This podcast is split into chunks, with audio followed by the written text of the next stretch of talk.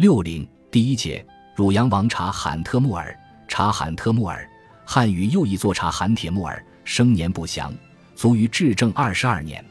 据《元史·察罕铁木尔传》记，察罕帖木尔字廷瑞，系出北庭，曾祖阔阔台，元初随大军收河南，至祖乃蛮台，父阿鲁温，皆家河南，为颍州沈丘人。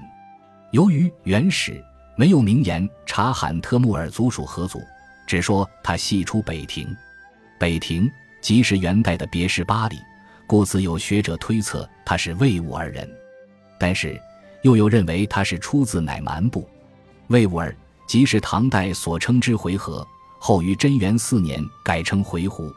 高昌回鹘王国原来是西辽属国，但由于西辽对他施以严重的政治压逼和经济剥削。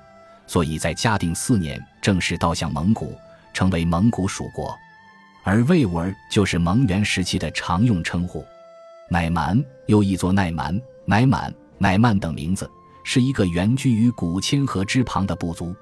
宋末至辽、金时，乃蛮族已游牧于金山一带。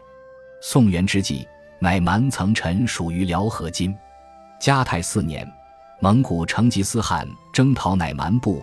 太阳汗战败被俘，部众后从太阳汗之子屈出律，屈出律曾篡夺西辽政权。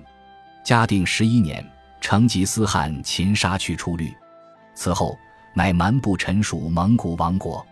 话说回来，虽然察罕特木尔系出北庭，但其曾祖窝阔台作为军事，随蒙古军队进占河南。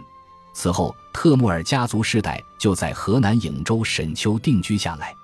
于是，查罕特木尔从小就学习汉文，其后更参与了进士科考试，意图考取功名，报效国家。